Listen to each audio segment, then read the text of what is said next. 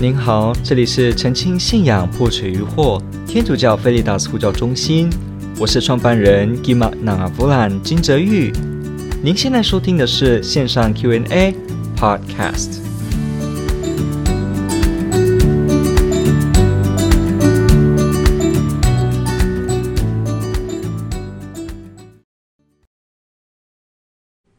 他提到什么呢？他这里提的很好，他说《若望福音》三章。一到十六节，三章一到十六节。好，我待会可以放哈。三章一到十六节有提到重生 （born again）。那么重生具体来说是什么呢？为什么不重生就不能进天主的国呢？这和前面若望福音第一章十二到十三节成为天主的子女有什么关系吗？OK，是的，非常有关系。感谢你的提问。好，什么叫重生呢？我们看重生的这个字义，哈，重新再生出来一次。那什么叫重新再生出来一次呢？我们每个人都知道我们怎么生出来的，透过妈妈，对不对？好，透过从妈妈的子宫出来，好，受到羊水的滋润，然后我们形成出来。OK，好，水跟我们生命的起源有关联。好，那重生，重新再生一次，或者有些英文翻译叫 born again，再生一次，为什么呢？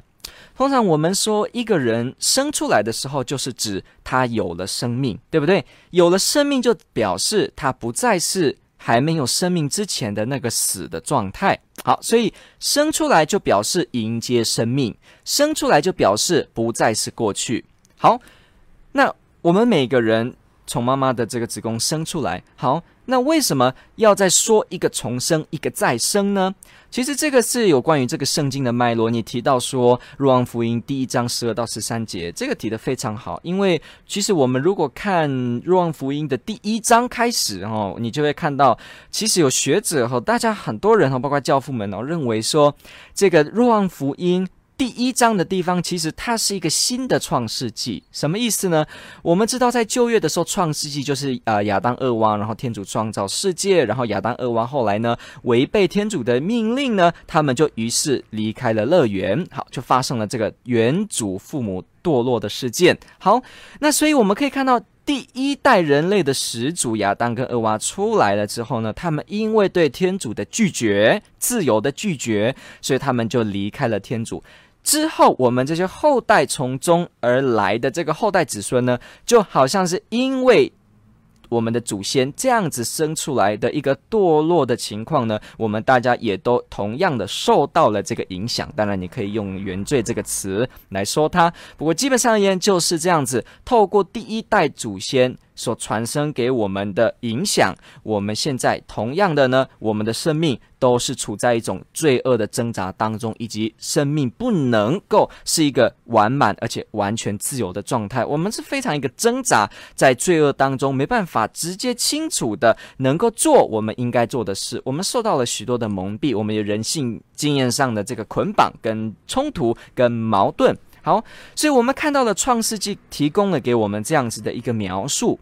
那不过呢，在这个亚当、厄娃他们一犯了这个事情之后呢，天主马上许诺会有一个后裔会来踏碎什么呢？蛇的头颅，会来踏碎魔鬼的头颅。所以，我们从中可以知道，耶稣呃，这个天主呢，他透过圣经的启示，使得我们知道，在一开始人堕落的时候，天主就直接预许了会有救恩。所以有人说啊。天主，我们真的好惨哦！我们亚当、厄娃一开始犯罪就没有希望了，是吗？其实不对，天主马上在人跌倒之后，紧相邻的许诺会来拯救我们。我们从中可以发现到，天主是这么的有爱心，这么呵护我们这些受造物。其实我们这样子违背天主，天主本当可以不理我们的，我们也可以就自生自灭。但是天主呢？他却是慈爱，而且希望我们得到救恩，所以我们知道这这周圣周即将迎接复活节，你就可以了解到天主对我们人真的是深爱到不行，不离不弃。亚当厄娃事件之后，天主就预许了会有这个救恩，所以整个旧约圣经就是一直在等待这个真正的救恩会有一天被实现。不管旧约透过某一些先知，慢慢的说到了这个马西亚哈，说到了莫西亚，或基督新教翻译叫弥赛亚，无论如何，它都是慢慢的在呈现出以色列子民不断不断的期待，而且呢，不断的在等待这个真正的救赎会被实现出来。好，所以呢，我们看创世纪是旧的时期出现的一个生命的诞生，那出现了堕落。那但是到了新约，我们说若望福音，若望福音的第一章第一节开始就先说什么呢？起初已有圣言，圣言与天主同在，圣言就是天主。后来第三节说，万物是借着它而造成的，凡受造的没有一样不是由它造成的。我们从中可以看到，若望福音的第一章开始就是在讲一个创造，以及讲一个天主圣言的创造。所以，我们从中可以看到，这又是一个创世纪。而且是放在新约当中的创世纪。后来这个地方继续说，在他内有生命，这生命是人的光，光在黑暗中照耀，黑暗不能胜过它。好，我们可以看到创世纪说也照了这个阳光，照了光。好，有光就有光。我们现在到了新约若望福音，看到一开始就先铺陈有圣言，而且他创造世界，而且他是真正的光。后来呢，就开始提到若翰登场了，他要为光来作证。后来呢，这个光第九节说进入了这个世界，好。然后他开始说，这个世界都是借着这个光造成的。这个光的来，这个光本身哈，就是这个圣言造成的。但是世界却不认识他。那大家慢慢知道了，他要引出的是耶稣基督。他甚至到了自己的地方，也没有被自己的人接受他。好，但是十二节说了，凡是接受他的，他就给他们及给那些信他的名字的人全能，好成为。天主的子女，天主的子女，好，然后呢，他们不是由血气，也不是由肉欲，也不是由男欲，而呢是由天主生的，天主生的。后来呢，我们看这个是是，怎么会这样？OK。看一下那个十四节的地方，就可以看到说，圣言就成了人，跟着我们有血肉的在我们中间。好，那我们就知道这个当然就是指耶稣基督。好，所以我们可以看到一个很清楚的描述，就是说，若望福音提到了这样子的一个创世纪，而且呢。发现这个创世纪创造的这一位主角呢，是圣言，而且这个圣言呢是个光，他来到世界上，很多人却不接受他，但是接受他的人就成为他的子女，而且他们呢是天主生的。好，这里就会看到了，孩子被生。所以，为什么若望福音后来第三章会提到这个重生？为什么是很重要一个一连贯的主题？创世纪的时候看到亚当、厄娃生命的诞生，但是他们的堕落。新约的时候呢，因为耶稣基督被人接受了，因为耶稣基督在这个世上被人接受了，所以开始有新的一批新的亚当、厄娃，新的亚当、厄娃的后裔，新的以色列子民，他们。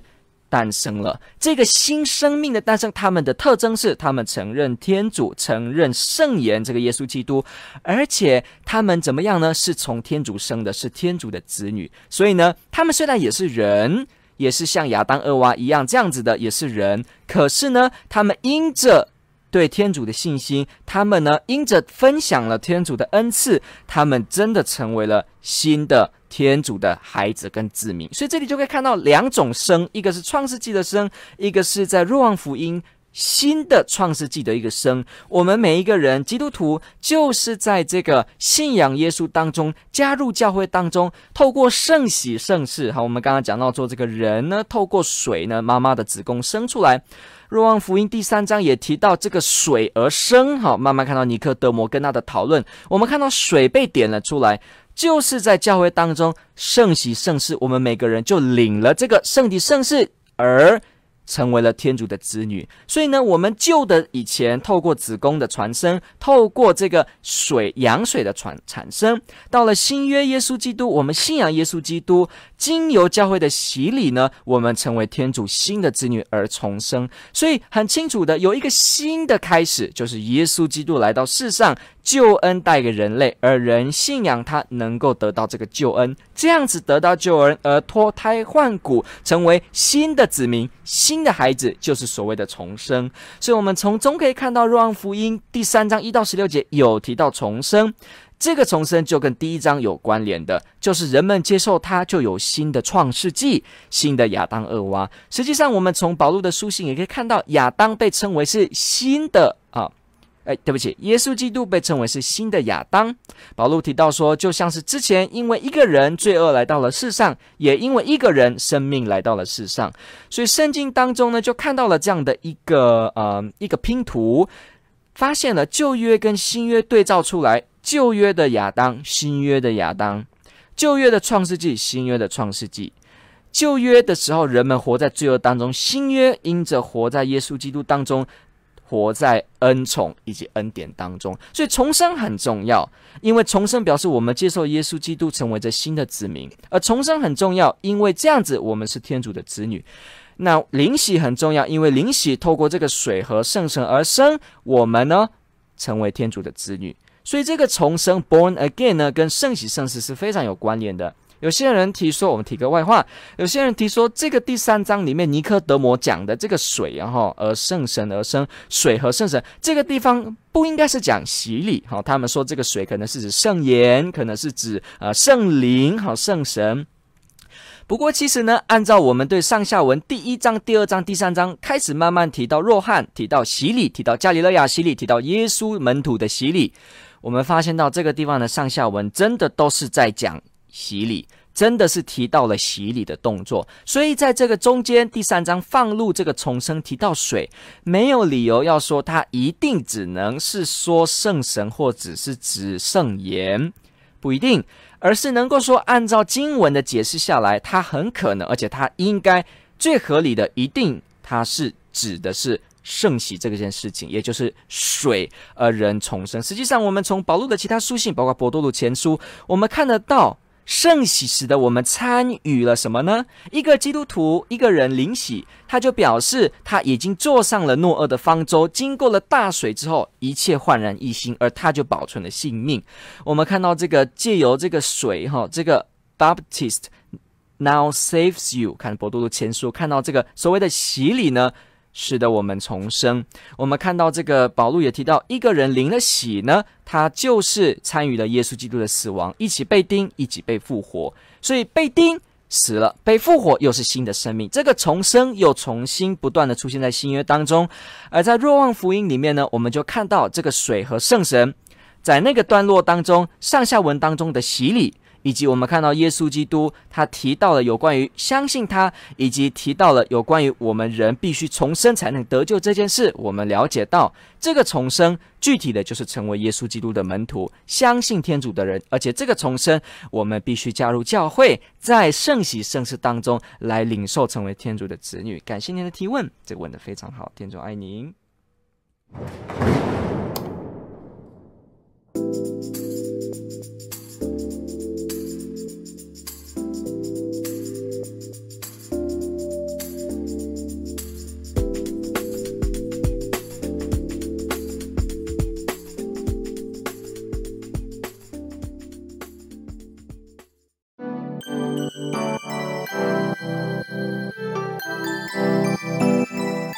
感谢您的收听。若您喜欢本系列节目，支持护教学与福传相关推广，欢迎来到我们的 FB 粉丝专业以及 YouTube 频道，点击订阅哦。也别忘了我们的 Podcast 频道的订阅哦。